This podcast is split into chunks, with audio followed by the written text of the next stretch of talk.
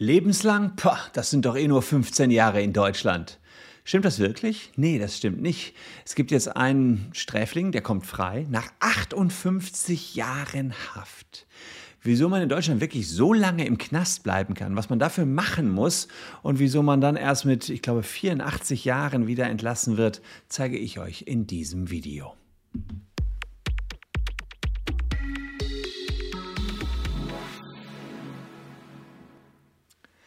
Hallo, ich bin Christian Solmecke, Rechtsanwalt und Partner der Kölner Medienrechtskanzlei Wildeborger und Solmecke und lasst gerne ein Abonnement für diesen Kanal da, falls euch Rechtsthemen interessieren. Ja, und das fand ich auch sehr spannend, das Thema, was ich hier entdeckt habe. Da ist jemand am 30. Mai 1963 verurteilt worden zu einer lebenslangen Freiheitsstrafe. Ähm, und jetzt hat das Oberlandesgericht Karlsruhe entschieden, nach 58 Jahren kommt der aus der Haft wieder raus. Was hat er damals gemacht? Er hat als 25-Jähriger ein Paar in einem Auto überfallen und beide erschossen. Das Landgericht Berlin hat ihn deswegen wegen zweifachen Mordes ähm, zu lebenslanger Haft verurteilt. Und dann ist er erst in Berlin in den Knast gekommen, später in Baden-Württemberg. Jetzt ähm, fast 60 Jahre hat er im Gefängnis verbracht. Und es geht vielleicht bei dem einen oder anderen im Kopf noch das äh, Gerücht rum, in Deutschland bedeutet lebenslang ja eh nur 15 Jahre und das ist eh viel zu lasch hier. Ähm, und da will ich mir jetzt mal genauer anschauen, wie ist das mit der lebenslangen Freiheitsstrafe eigentlich in Deutschland so geregelt. Also die lebenslange Freiheitsstrafe ist tatsächlich das Höchste, was ähm, hier in Deutschland vergeben wird. Die gibt es bei Mord, aber auch bei anderen ähm, Delikten wie Raub mit Todesfolge, Vergewaltigung mit Todesfolge oder Geiselnahme mit Todesfolge kann lebenslange Freiheitsstrafe verhängt werden. Ähm, andere Strafandrohungen sind immer mit einer Zeit äh, bemessen, die geht aber niemals als 15 Jahre hinaus. Also Mord, Raub mit Todesfolge, Vergewaltigung mit Todesfolge, Geiselnahme mit Todesfolge, dafür kann es lebenslange Haft geben und für Mord gibt es keine andere Möglichkeit, da gibt es immer lebenslang. Komme ich gleich drauf zu, das ist sicherlich nochmal besonders, weil man da keinen Spielraum hat als Richter. Bei den anderen Sachen kann man auch noch eine Zeitstrafe mit verhängen. So, jetzt hört sich das ja erstmal ähm, so an, als wenn lebenslang auch lebenslang ist, aber äh, das äh, ist äh, ehrlicherweise nicht so, denn teilweise sollen die Menschen äh, eben auch wieder Ziele haben, auch wenn sie im Gefängnis sitzen. Das hat das Bundesverfassungsgericht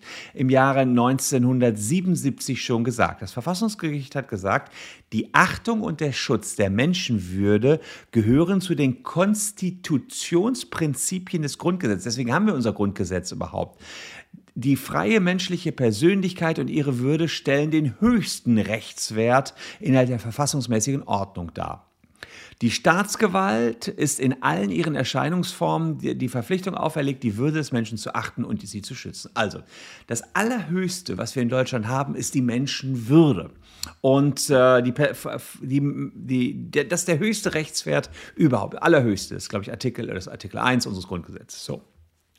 Und jetzt sagt ähm, das Verfassungsgericht, wenn man einen Menschen nur noch als reines Objekt behandelt, indem man sagt, lebenslang für ewig weggesperrt, ähm, dann ist er nicht nur das Objekt von Verbrechensbekämpfungen oder es geht nicht nur um Sühne oder Wiedergutmachung, er ist ausschließlich weggesperrt und er wird sozusagen äh, da um seiner Freiheit und seiner, seiner Menschenwürde entkleidet, sagt das Bundesverfassungsgericht. Und das ist unvereinbar mit unserem Grundrecht. Also wenn jemand nie wieder eine Chance hat, Mensch zu sein, und sich frei zu entfalten, dann ist das unvereinbar mit Artikel 1.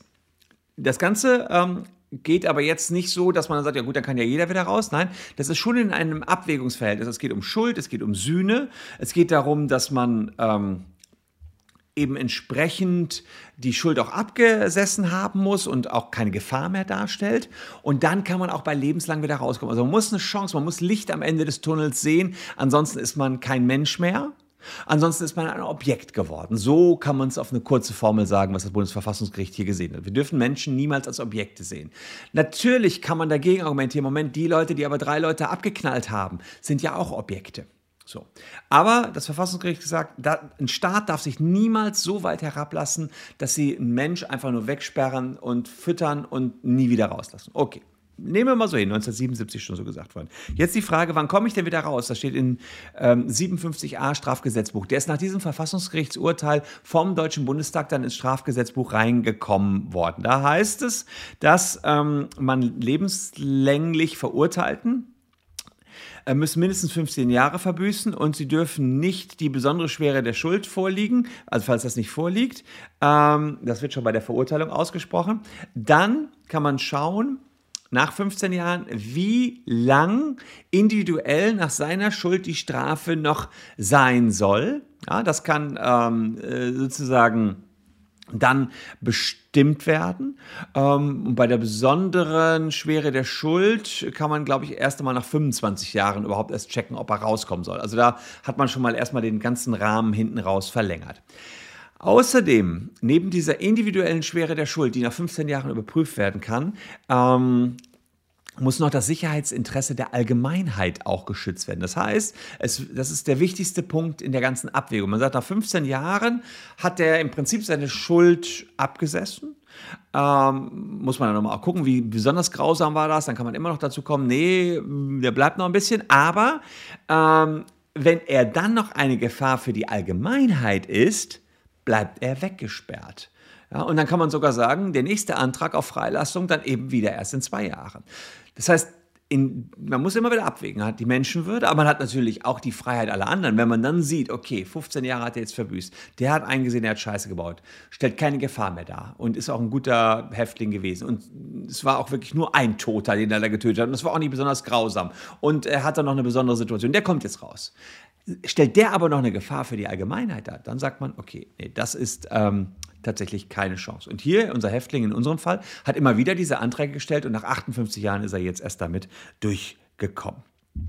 Das Besondere beim Mord ist jetzt allerdings, und das ist auch sehr in der Kritik, dass es keinen Spielraum gibt. Wer einen Mord begangen hat, also Mord ist ja ein Totschlag mit besonderen Merkmalen, zum Beispiel Heimtücke oder niedrige Beweggründe, da kann ein Richter nichts anderes machen, als euch zu lebenslanger Haft verurteilen. Wenn, wenn Mord bei rauskommt, und es war jetzt letztens, habe ich ja schon einige Videos dazu gemacht, ob äh, Raserei auch Mord sein kann, was der Bundesgerichtshof unter anderem mal festgestellt hat, dann bleibt nichts anderes übrig. Dann müsst ihr wegen Raserei, wegen Autorennen, bei denen Leute zu Schade gekommen sind, für immer ins Gefängnis, lebenslang. Gibt keinen Spielraum. Und da sagt man, das ist eigentlich blöde für den Richter, weil man ja sagen kann, naja, es gibt einen Attentäter von Hanau, der erschießt wahllos Menschen, der hat einen Mord begangen.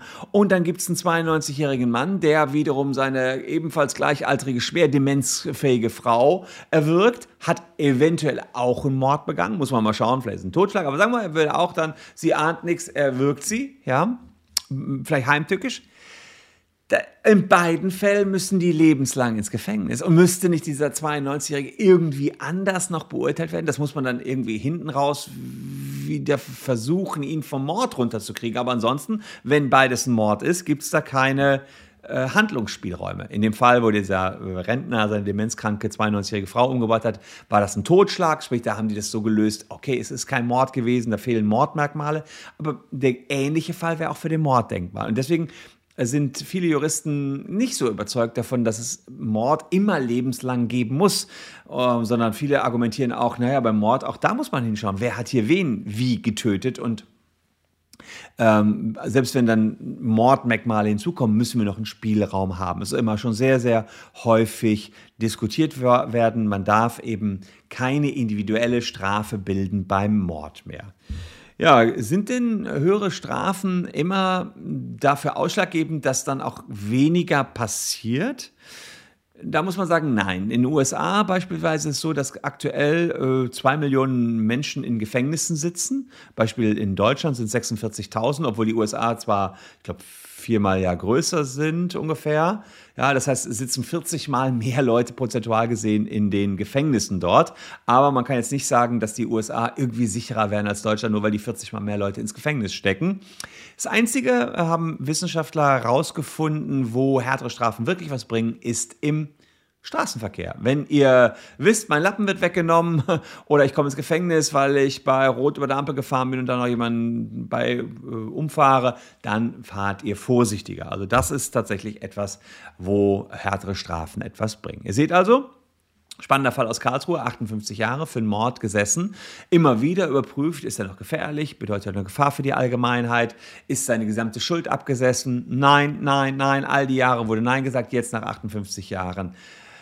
Ja, dann schon. Der 84-Jährige scheint offenbar keine Gefahr mehr darzustellen. Warum, der, warum bislang die Anträge exakt nicht bewilligt worden sind, konnte ich nicht rauskriegen. Ähm, aber tatsächlich hat er es immer wieder versucht und ist nicht durchgekommen.